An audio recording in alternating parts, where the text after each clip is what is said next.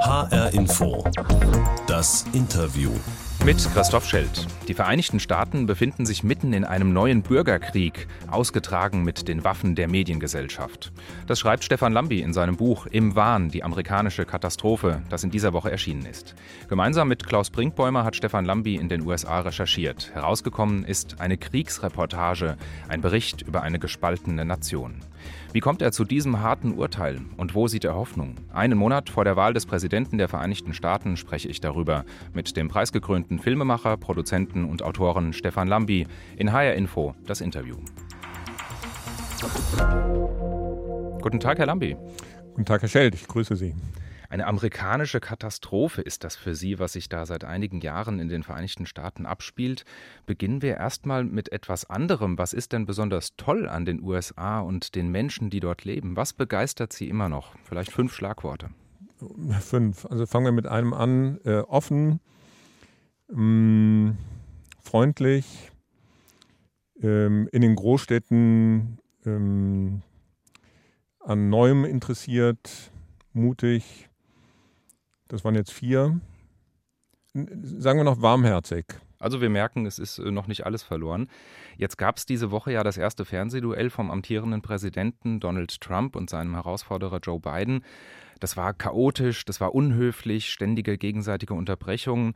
Also das war wirklich nicht geeignet, um Begeisterung für dieses Land zu wecken. Wie schauen Sie sich denn so ein Duell an mit dem Blick des Dokumentarfilmers? Da hat man ja wahrscheinlich noch mal eine andere Perspektive. Nee, erstmal mitten in der Nacht, dummerweise, weil mhm. wir machen ja außer dem Buch noch einen Film, äh, noch ruckzuck in unseren Film einbauen müssen und wollen. Ja, ich sehe das unter handwerklichen Gesichtspunkten, wie passt sowas in den Film, aber natürlich war ich wie viele andere auch schockiert, wie schamlos gelogen wird, wie beleidigt wird, wie Fakten verdreht werden und das vor einem Weltpublikum. Mit einem Wort, das ist jämmerlich. Und es sagt viel über den Zustand der amerikanischen Politik aus. Aber hat Sie wirklich das so überrascht? Denn Sie haben sich ja für Buch und Film auch jetzt lange gerade mit dem Mediensystem in den USA beschäftigt. Naja, wenn man den Trump sich über einen längeren Zeitraum anschaut, teilweise aus der Nähe, dann kann einen nicht mehr viel schockieren. Aber dass er ähm, all das, was er in den letzten Wochen und Monaten an Verdrehungen, an Beleidigungen gebracht hat, jetzt auch in diesem sehr prominenten Format eines Fernsehduells bringt, das ist, ja, wenn nicht äh, überraschend, aber doch auf, auf, jeden Fall schockierend, weil es, wie gesagt, zeigt, in welchem Zustand dieses Land ist, in welchem Zustand die amerikanische Politik ist. Und wir werden jetzt sehr sicher etwas ausführlicher darüber sprechen. Im Juni 2019 hat Donald Trump angekündigt, für eine zweite Amtszeit zu kandidieren. Wann haben Sie und Ihr Mitautor Klaus Brinkbäumer dann gesagt, wir machen dieses Buch und auch diesen Film? Ende Oktober läuft dann ja auch noch die Dokumentation im Fernsehen bei uns im ersten. Wir haben uns kennengelernt, also richtig kennengelernt, äh, Ende 2018. Da war die Zeit von Klaus Brinkbäumer als Chefredakteur des Spiegel vorbei. Und wir haben über verschiedene Projekte nachgedacht und es war klar, dass Klaus in die USA ziehen würde mit seiner jungen Familie. Und es war auch klar, dass es da einen Wahlkampf geben würde. Und dann haben wir überlegt, was wir dazu beitragen können. Klaus Brinkbäumer war dann bis vor wenigen Tagen tatsächlich in New York und ich habe Familie in den USA, ich habe einige Filme in den USA gedreht, habe also eine große Affinität zu diesem Land und dachte, wir können beide was dazu beitragen und das ging dann auch einigermaßen gut bis etwa Mitte März dieses Jahres. Dann wurde unsere Zusammenarbeit wegen Corona eine völlig andere. Wir waren nämlich gespalten. Äh, zwischen uns war dann der Atlantische Graben. Äh, Klaus Brinkbäumer war weiter in den USA und ich kam von Deutschland nicht mehr in die USA rein. So war das. Wie ist dann so eine Zusammenarbeit? Sie haben ja in Ihrem Buch auch selbst geschrieben, während einer Pandemie ein Buch zu schreiben, das ist ein ungewöhnliches Unterfangen und Abenteuer. Ja, wir haben uns tatsächlich das letzte Mal gesehen, Anfang Mitte März, in Washington bei gemeinsamen Recherchen und äh, Dreharbeiten. Gut, heutzutage kann man sich über Telefon, FaceTime, E-Mail und so weiter, Zoom austauschen, das geht. Aber das kann natürlich nicht den persönlichen Kontakt ersetzen. Es war dann am Ende doch nicht so kompliziert, wie wir befürchtet haben, weil Klaus Brinkbäumer in den USA reisen konnte, auch erschwert wegen Corona. Er lebte in New York und wie Sie wissen, war ja gerade im Frühjahr New York besonders betroffen von der Pandemie, hat es dann aber mit den Kamerateams dennoch geschafft. Und ich konnte äh, aus Deutschland einige Personen interviewen, zum Beispiel Bundesaußenminister Heiko Maas, der ist ja auch nicht mehr in die USA gereist. Ich mhm. konnte einige Interviews über Skype führen und den Rest haben Klaus Brinkbaum und ich dann virtuell über E-Mail und FaceTime und so weiter besprochen. Wie war das denn in der Zeit vor Corona? Sie haben mehrmals im Weißen Haus recherchiert. Mhm. Wie kann ich mir das vorstellen? Klingelt man da an der Tür und sagt, Hello German TV, wir würden hier gerne mal recherchieren?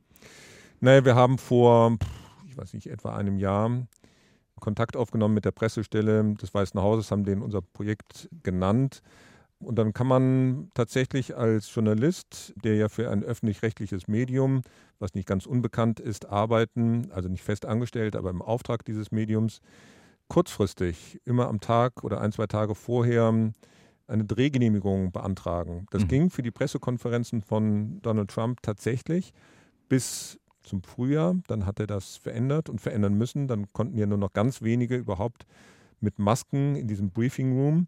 Bis dahin konnten wir aber selber rein, haben das auch genutzt und äh, Klaus Brinkbäumer kam auch danach noch rein, allerdings nicht mehr in diesem Briefing Room. Und er hat bis vor wenigen Tagen noch in Washington auch im Weißen Haus gedreht. Wir haben dann noch andere Interviews äh, führen können. Also das war wichtig, um dem Präsidenten ja auch im, im physischen Sinne nahe zu kommen, im gedanklichen ohnehin, aber auch mit Personen zu sprechen, die Trump sehr gut kennen, teilweise mit ihm zusammenarbeiten oder gearbeitet haben. Journalistinnen und Journalisten, äh, die ihn täglich beobachten. Das ist ja Thema des Buchs und auch des Films. Mhm. Ich habe zum Eingang schon das Wort der Kriegsreportage aufgegriffen. Das klingt ziemlich martialisch, aber ich habe auch tatsächlich im Buch eine sehr starke Sprache wahrgenommen. Das ist ja ein Sachbuch, das sich aber sehr spannend liest, fast wie ein Krimi. Aber es kommen auch immer wieder diese Analogien zu Kampf und zu Krieg. Ging es nicht eine Nummer kleiner? Nee, ich befürchte, man muss diese, diese Sprache, diese Kriegssprache inzwischen benutzen, weil, wenn man sich anschaut, wie Donald Trump das Volk in Amerika aufhetzt, die eine Hälfte des Volkes gegen die andere Hälfte der Gesellschaft, dass seine äh, martialische Sprache, nicht die von uns, sondern von Trump, von nicht allen Anhängern, aber doch von einigen Gewaltbereiten tatsächlich genutzt wird als Legitimation, um gegen Gegner, die sie als Feinde empfinden, physisch vorzugehen. Wir haben mal den einen Fall nachgezeichnet, da geht ein junger Mann, Anfang 20, mit einem äh, Sturmgewehr in Texas in ein Kaufhaus, um möglichst viele Mexikaner zu erschießen, wie er in einem Pamphlet dann veröffentlicht hat. Und er beruft sich explizit auf Donald Trump und seine Sprache. Er spricht von einer Invasion von Latinos, die er stoppen muss, von einer befürchteten Umvolkung der amerikanischen Gesellschaft. Das sind alles Vokabeln, die aus dem Weißen Haus kommen inzwischen. Aber tappen Sie da nicht in eine Falle oder wir Medien auch, wenn wir diese martialische Sprache übernehmen? Wir benennen die Probleme, wir zeichnen die Situation, die Motivation und auch die Folgen nach. Insofern finde ich das ausgesprochen angemessen, wenn Sie sich anschauen, wie in Portland Schlägertruppen in Stellung gebracht werden von dem Präsidenten, wie er jetzt auch bei der Fernsehdebatte gegen Joe Biden davon gesprochen hat, dass Schlägertrupps, diese Proud Boys, sich bereithalten sollen.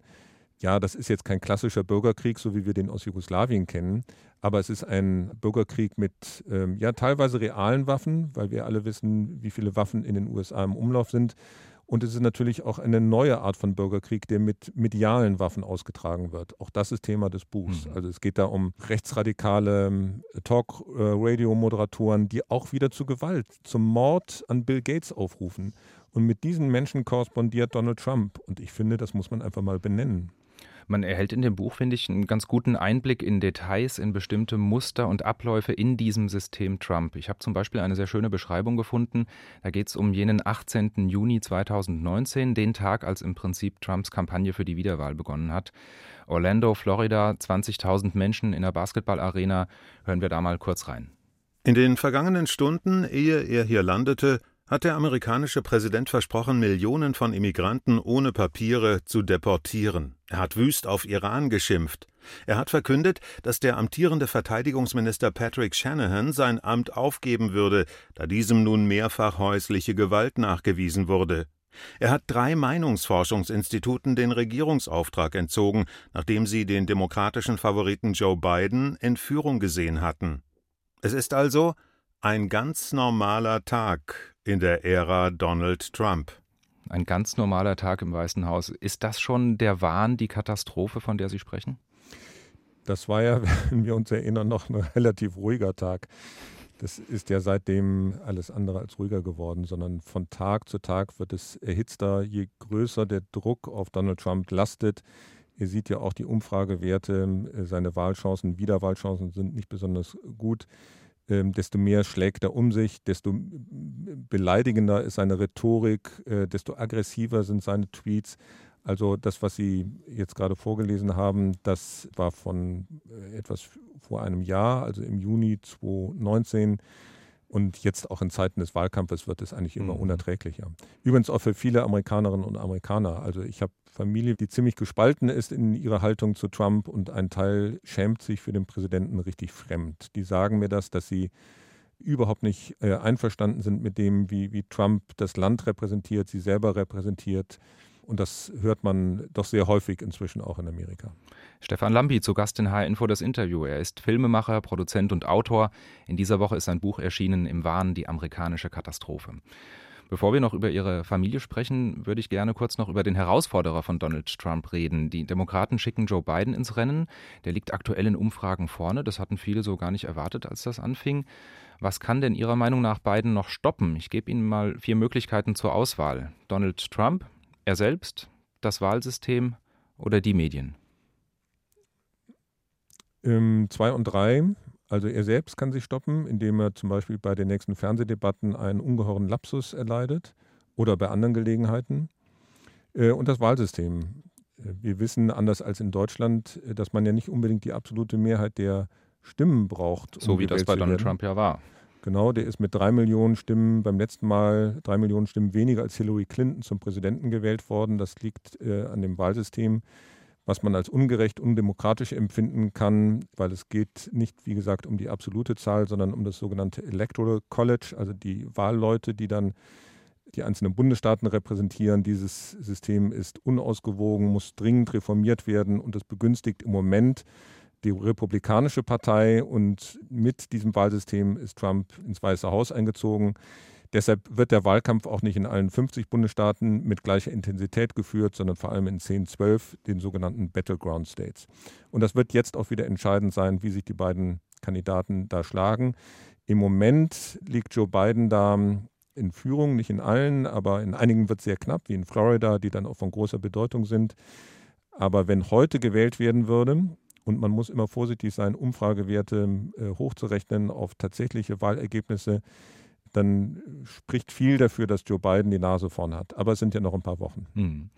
Sie sind Journalist, aber nicht nur deshalb nimmt das Mediensystem der USA in Ihrem Buch viel Raum ein, denn es hat ja auch ganz viel damit zu tun, warum dieses Land so gespalten ist und damit, wie dieser Präsident Politik macht. Denn wenn wir über Donald Trump und die Medien sprechen, dann müssen wir auch vor allem darüber sprechen, wie er Medien nicht nutzt, nämlich viele klassische Medien wie Tageszeitungen, die großen Networks wie ABC, CNN, CBS und so weiter, sondern er umgeht ja sozusagen deren Filterfunktion und macht sein eigenes Ding über Twitter. Was löst das bei Ihnen als Journalist aus? Ich kann das verstehen, dass man als Politiker äh, sich weitgehend unabhängig machen will von uns Journalisten. Das ist aber in einem übergeordneten Sinne äh, ausgesprochen gefährlich, weil wir Journalisten ja nicht nur die Funktion haben zu kommentieren, sondern tatsächlich auch zu filtern. Also Wahres von Unwahrem, Wahrheit von Lüge zu unterscheiden. Und wenn diese Filterfunktion ausgehebelt wird, dann passiert das, was wir gerade in Amerika passieren. Dann kann nicht nur der Präsident, sondern auch andere Politiker, andere Journalisten ungefiltert lügen und ihre Lügen verbreiten. Der Twitter-Account von Donald Trump hat inzwischen mehr Follower, als Deutschland Einwohner hat. Ich glaube, der liegt bei 84, 85 Millionen Followern weltweit. Aber das ist eine ungeheure Marktmacht. Und Sie haben gerade gesagt, er kommt ohne ABC, CBS und, und die Zeit, großen Zeitungen aus. Einerseits stimmt das, auf der anderen Seite greifen auch diese Zeitungen, diese Medien natürlich auf die Tweets von Donald Trump zurück. Also wann immer er etwas Spektakuläres äh, twittert, steigen alle darauf ein. Ähm, das war übrigens das große Problem bei der Wahl 2016 und er versucht diesen Effekt jetzt wieder für sich zu nutzen. Also, also, sind wir Medien auch sozusagen ein bisschen schuld an diesem Phänomen Trump, weil wir diesseits und jenseits des Atlantiks aus jedem Tweet ein Ereignis machen? Das ist die Debatte, die in den USA unter Journalisten geführt wird, tatsächlich. Einige, äh, auch von CNN, MSNBC, haben ein, schlechtes Gewissen, dass sie 2016 den damaligen Kandidaten Donald Trump zu groß gemacht haben, ihm zu viel Raum eingeräumt haben Und mein Eindruck ist, das wird einem niemand äh, on camera sagen, dass viele versuchen, diesen Fehler jetzt zu reparieren, indem sie doch sehr aggressiv und kritisch über Trump und gegen Trump berichten, sodass insgesamt der Eindruck entsteht, dass man es da auch in den Medien mit zwei Lagern zu tun hat, die jetzt nicht mehr neutral berichten, sondern die sind gespalten in Pro-Trump-Journalisten und Contra-Trump-Journalisten. Und wenn sie am Abend in einem Hotelzimmer liegen und zwischen CNN und Fox News hin und her schalten, beide berichten über dasselbe Ereignis, haben sie trotzdem das Gefühl, die berichten über zwei völlig unterschiedliche Ereignisse. Und, und das verwirrt natürlich die Amerikaner. Ich habe mir genau zu diesem Punkt ein Zitat auch rausgesucht aus Ihrem Buch. Die Kombatanten sind Fox News, rechte Trolle und verschwörungstheoretische Talkradios auf der einen, CNN, die New York Times und Washington Post auf der anderen Seite. Zitat Ende. Was heißt das denn für die Menschen, für die Mediennutzer in den USA? Die haben doch eigentlich überhaupt keine Chance mehr, objektiven Journalismus zu konsumieren, weil im Prinzip jedes überregionale Medium irgendwie biased ist, oder? Also voreingenommen. Ja, das muss man so hart sagen. Es gibt ja diese, diese Mitte, wie wir sie in Deutschland kennen, die auch zusammen, nicht nur, aber auch zusammengehalten wird durch ein starkes öffentlich-rechtliches Rundfunksystem. Das gibt es in den USA in dieser Form nicht. NPR, PBS, also die öffentlich-rechtlichen Sender, sind mit wenig Budget ausgestattet und fristen da so ein Randdasein. Äh, die großen Player sind die großen Networks, die Nachrichtensender wie Fox News, CNN und MSNBC. Äh, die geben den Ton an und die Amerikaner schauen dann entweder bei dem einen Kanal oder bei dem anderen Nachrichten. Aber die vergleichen nicht. Das kann man denen auch gar nicht vorwerfen, weil das ist ja immer eine Frage, wie viel Zeit man aufbringen will sondern die konsumieren Nachrichten entweder äh, von der einen oder von der anderen Seite. Also entweder also das, womit man sich so selbst am wohlsten fühlt. Genau, das ist so. Das nochmal würde ich niemandem vorwerfen. Das bedeutet allerdings, dass wenn man Fox News konsumiert, man bis auf ganz wenige Ausnahmen einen Propagandakanal von Donald Trump konsumiert. Und wenn man CNN konsumiert, dann eben die Gegnerschaft von äh, Trump bis hin zu den Studiogästen, die eingeladen werden. Bei CNN werden Sie kaum Pro-Trump-Kommentatoren und Studiogäste sehen und bei Fox News kaum Kritiker von Donald Trump. Und das führt dazu, um Ihre Frage zu beantworten, dass die einzelnen Teile der amerikanischen Gesellschaft in keinen vernünftigen Dialog mehr miteinander treten. Also die verstehen teilweise gar nicht mehr, was die andere Seite ähm, denkt und zu sagen hat das sind ja Entwicklungen, die es bei uns zum Teil auch schon zu beobachten gibt. Auch in Deutschland konsumieren ja immer mehr Leute sogenannte alternative Medien. Also sind da die Vereinigten Staaten mal wieder Vorbote für das, was bei uns noch in Zukunft viel stärker kommen könnte? Kann sein. Das ist ein ähm, Strukturwandel der Öffentlichkeit, der technologisch getrieben ist, der wirtschaftlich getrieben ist. Dahinter stecken natürlich große wirtschaftliche Interessen von Medienunternehmen, ähm, nicht nur in den USA, natürlich auch in Deutschland. Ähm, die technologische Veränderung, auch die Möglichkeiten, auch die Chancen durch soziale Medien gibt es in Deutschland im gleichen Maße. Allerdings ist die Entwicklung in Deutschland nicht ganz so dramatisch. Ähm, das hängt auch mit dem politischen System, auch mit dem Wahlsystem zusammen, mit der Möglichkeit und Notwendigkeit, Koalitionen, also Kompromisse einzugehen äh, das alles unterscheidet das äh, politische und Mediensystem in Deutschland noch erheblich von dem in den USA. Hi, Info das Interview mit Stefan Lambi, 61 Jahre alt, Journalist, Filmemacher, Produzent und mit Klaus Brinkbäumer, Buchautor von Im Wahn, die amerikanische Katastrophe. Zu HR Info, das Interview gehört auch immer unsere Interviewbox. Die ist eine schöne Tradition bei uns, schon fast so ein Relikt aus einer Zeit, als die meisten Gesprächspartner bei uns im Studio saßen oder wir bei Ihnen. Das ist jetzt in diesen ungewöhnlichen Zeiten meistens nicht möglich. Wir unterhalten uns jetzt auch über Leitung. Und deshalb packe ich in die Box als kleine Überraschung immer ganz gerne mal was zum Hören.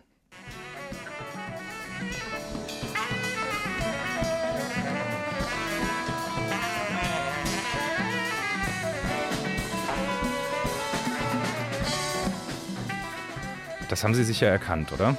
Ich habe so eine, so eine Ahnung, ja. Was ist Ihr Tipp? Klingt ein bisschen schräg. Aber nicht Jazzig schlecht. auf jeden Fall. Aber, aber nicht schlecht. Nicht schlecht. Ja. Sie müssen es aufklären, bitte. Das ist Kling Klong, eine New Jazz Band Anfang der 80er Jahre in Marburg gegründet. Und wir hören am Saxophon Stefan Lambi bei einer Reunion der Band vor gut einem Jahr in Hamburg. Wie sind Sie an diese Aufnahme gekommen? Jetzt muss ich zurückfragen. Naja, Sie sind ja nicht der einzige Journalist, der recherchieren kann. nicht schlecht und es klingt auch nicht schlecht. Ähm, ich, ich äh, höre das gerne. Ja, also ich habe in Marburg gewohnt, habe da studiert eine Weile, Anfang der 80er, habe mit Freunden zusammen äh, Bands äh, gegründet und Klingklong war eine, die mir sehr wichtig war, die es, ich glaube, 34 Jahre Unterbrechung dann wieder gibt.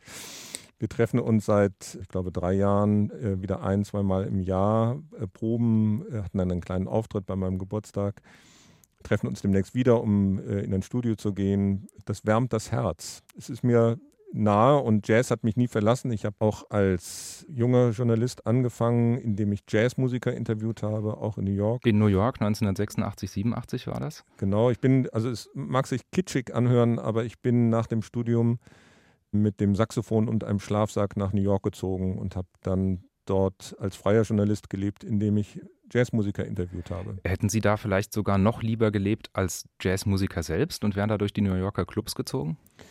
Naja, es hatte schon einen Grund, warum ich das Saxophon dabei hatte. Das war ein Traum, aber ähm, zum Traum gehört eben auch, dass man auch Realist sein sollte und ähm, auch die, die eigenen Grenzen. Also Sie haben erkannt, dass das Talent im, im, Dokumentarfilm oder im Journalismus dann doch ausgeprägter ist als am Saxophon.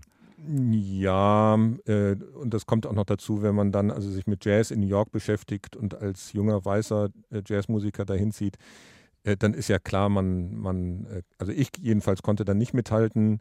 Ich war übrigens der direkte Nachbar von Ornette Coleman, das war der Vater des Free Jazz, den ich dann kennengelernt und interviewt habe.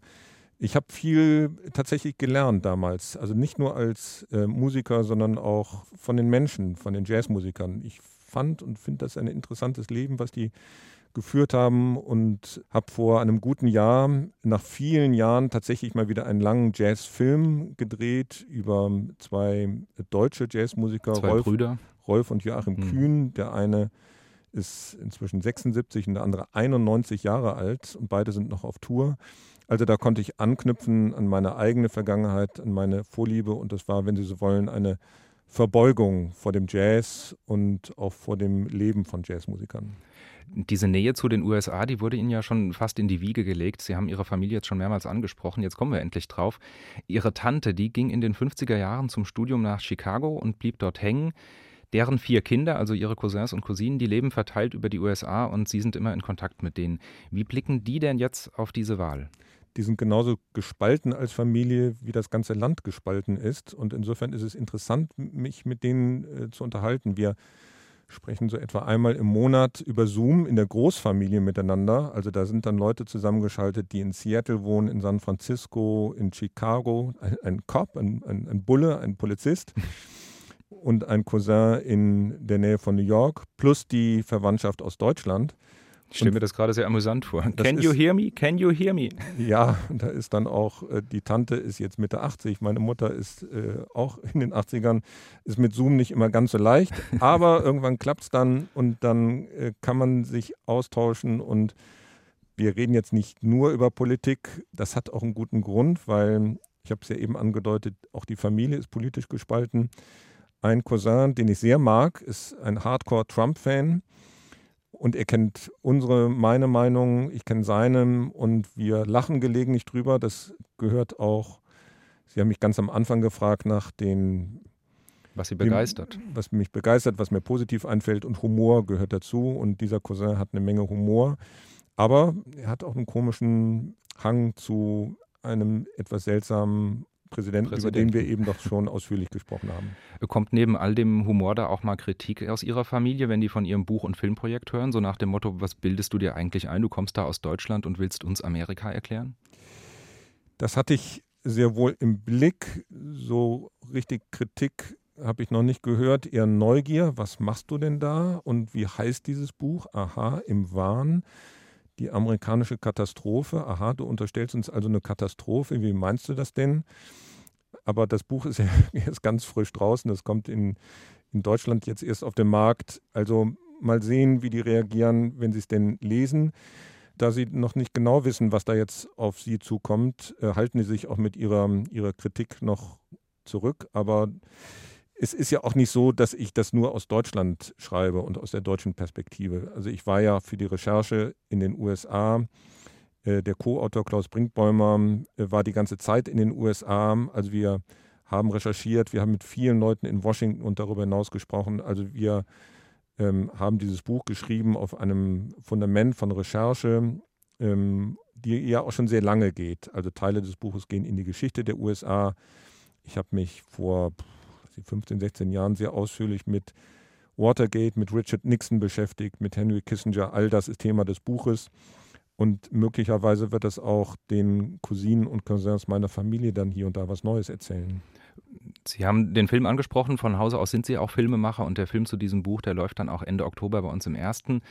Sie haben schon viele preisgekrönte Filme gemacht, Fernsehdokus, zum Beispiel Die Notregierung, da geht es um die Große Koalition, Im Labyrinth der Macht, ein Porträt über Wolfgang Schäuble. Sie machen da einen ausgezeichneten Job, kann man sagen. Sie waren Journalist des Jahres 2018 und den Deutschen Fernsehpreis, den haben Sie sogar zweimal gewonnen, 2012 und 2018. In Ihrem Büro stehen aber trotzdem drei deutsche Fernsehpreise. Ganz kurz, wie kam es denn dazu? Also Sie recherchieren gut. Waren Sie in meinem Büro und haben nachgeschaut?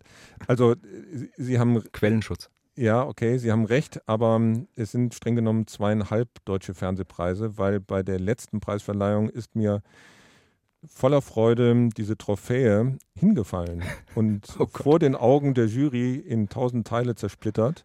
Und sie in Grund genau, und Boden versunken. Ähm, es war ein insgesamt trotz allem schöner Abend, aber diesen Rumpf, der blieb dann erhalten und der steht dann neben den anderen Preisen. Ich habe dann netterweise von den Veranstaltern nochmal einen ganzen deutschen Fernsehpreis bekommen. Deshalb stehen da jetzt im Regal zweieinhalb deutsche Fernsehpreise. Bei Ihren Filmen ist mir aufgefallen, dass Sie es immer wieder schaffen, ganz nah ranzukommen. Man kriegt da so einen Einblick in einen inneren Zirkel. Wie schaffen Sie das? Das kann ich nur bedingt beantworten, weil das hängt ja nicht nur von mir ab, sondern es hängt ja auch von den Protagonisten ab.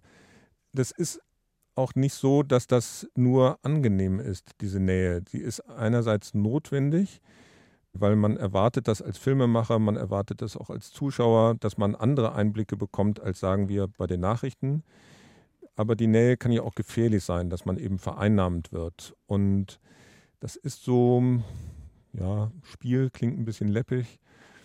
Etwas, was man aber doch sehr im Blick haben sollte. Also die größte Nähe, die ich je hatte, hatte ich tatsächlich bei einem Menschen, der mir gar nicht so geheuer ist. Und ich mache übrigens viele Filme über Menschen, die mir nicht so geheuer sind. Äh, das war Henry Kissinger, der in der Nähe von New York lebt und der mich eingeladen hat, bei ihm zu übernachten in seinem Gasthaus. Und hm. das fand ich mh, hm, schwierig. Vielleicht ein bisschen zu viel Nähe. Ähm, ja, es war dann an einem Wochenende ein sehr langes Interview, Samstag und Sonntag. Dann hat der ein Abendessen zu meinen Ehren gegeben und stellen Sie sich vor, Sie sind da zu Gast bei jemandem, mit dem Sie im Interview darüber sprechen, dass er den gewählten chilenischen Staatspräsidenten Salvador Allende in den Tod getrieben hat. Zumindest hat er eine gewisse Mitverantwortung für schmutzige Aktionen der CIA unter seiner Verantwortung. Also das sind jetzt nicht irgendwelche Themen, um die es da geht.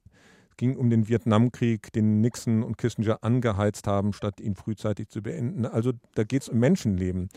Und wenn Sie bei so jemandem zu Hause zu Gast sind, also in seinem Gasthaus und Abendessen bekommen, dann müssen Sie verdammt aufpassen, dass das sie dann nicht vereinnahmt werden. Und das Gute an meiner Arbeit ist, ähm, jedenfalls wenn ich einen Dokumentarfilm mache, dass ich mit dem Material dann nach Hause komme, in den Schneideraum gehe und dann allerspätestens löst sich diese Nähe auf. Und dann gucke ich mit den Editorinnen, mit denen ich zusammen diesen Film dann schneide, doch mit einem sehr kühlen, professionellen Blick auf das, was wir da bekommen haben. Insofern, Nähe ist notwendig, ist gefährlich, aber ich bin froh, dass viele Politikerinnen und Politiker sich darauf einlassen. Und ich glaube, sie tun es deshalb, weil sie das Gefühl haben, dass ich sie dann trotz allem fair behandle.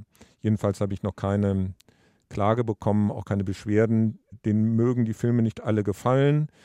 Und Henry Kissinger wird sich überhaupt nicht gefreut haben über den Film, aber dass mir jemand unterstellen würde, ich hätte sie unfair behandelt, habe ich bislang noch nicht gehört. Sie verstehen sich, so haben wir Sie ja jetzt kennengelernt, nicht nur als reiner Chronist, sondern wollen auch Analyse bieten. Haben Sie bei Ihren Filmen so eine Art Mission, jetzt speziell bei diesem?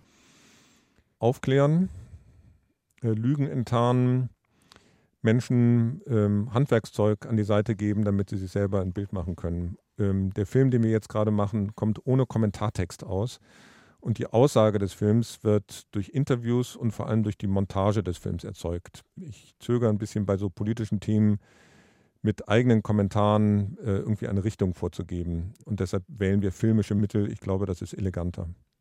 Wir haben in diesem Interview viel gehört von Ihnen, was so alles schief läuft in Amerika. Sie kennen das Land ja ganz gut, das haben wir jetzt erfahren. Sie waren auch jetzt eben für den Film nochmal sehr intensiv da unterwegs. Wie können denn die Vereinigten Staaten diese gesellschaftliche Spaltung, diese amerikanische Katastrophe, wie Sie es nennen, Ihrer Meinung nach überwinden? Also am 3. November haben Sie eine Chance. Äh, sie gehen zur Wahl, sofern Sie äh, von Trump davon nicht abgehalten werden, der seit äh, Monaten gegen Briefwahl polemisiert. Sie können auf die Straße gehen und demonstrieren, ihre Meinung so artikulieren. Also es gibt bürgerlichen Ungehorsam, es gibt viele Möglichkeiten, gegen das, was sich da tut, aufzulehnen. Die Politikerinnen und Politiker sind selber in der Verantwortung, auch die Parteipolitiker, wenn sie sich anschauen, wie die Republikanische Partei sich dem Präsidenten Trump unterworfen hat. Das muss denen ja selber unangenehm sein und ist denen teilweise auch unangenehm. Also das politische System muss reformiert werden, das Wahlsystem muss reformiert werden. Es gibt viele Möglichkeiten, diese Katastrophe zu überwinden. Also optimistisch bin ich, also jedenfalls kurzfristig allerdings nicht. Die Fußballreporter fragt man am Ende des Gesprächs gern mal, wie das Spiel am Abend ausgeht. Der Tipp bleibt Ihnen jetzt auch nicht erspart. Wie geht die Wahl des Präsidenten der Vereinigten Staaten von Amerika aus? Da ich bei der Wahl 2016 daneben gelegen habe, habe ich jetzt mit dieser Frage gerechnet und muss Ihnen leider sagen, dass ich sie nicht beantworten werde.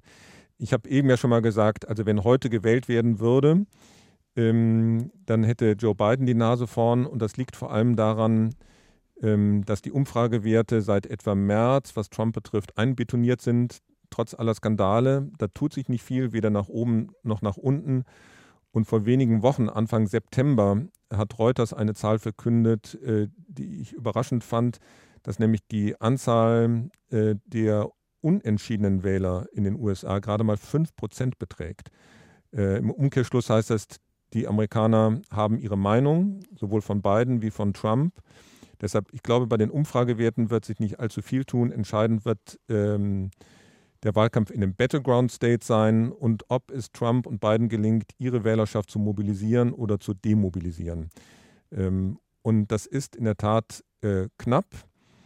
Ähm, ich kann Ihnen leider nicht mehr sagen. Also ich wünschte, ich könnte Ihnen jetzt sagen, Joe Biden wird's, aber mit Blick auf 2016 halte ich mich zurück. Aber egal wie es ausgeht, Sie werden wieder hinreisen, sobald Sie wieder dürfen, in ein offenes, in ein buntes Land klar, Menschen mein, mit Humor. Und meine Familie besuchen, klar. Sagt Stefan Lambi, Filmemacher, Produzent und Buchautor. Gemeinsam mit Klaus Brinkbäumer hat er gerade das Buch veröffentlicht Im Wahn, die amerikanische Katastrophe, in dem er die Lage der Nation USA beschreibt, gut einen Monat vor der Präsidentschaftswahl. Kurz vor der Wahl gibt es dann auch noch was zum Sehen mit vielen ganz aktuellen Ergänzungen. Bei uns im ersten läuft am 26. Oktober die Fernsehdokumentation zum Buch. Das war HR Info das Interview mit Stefan Lambi. Diesen und andere tolle Podcasts gibt es auch auf hrinforadio.de, in der ARD Audiothek und auf vielen anderen Podcast-Plattformen. Am besten gleich abonnieren, dann verpassen Sie kein Interview mehr. Ich bin Christoph Schelt.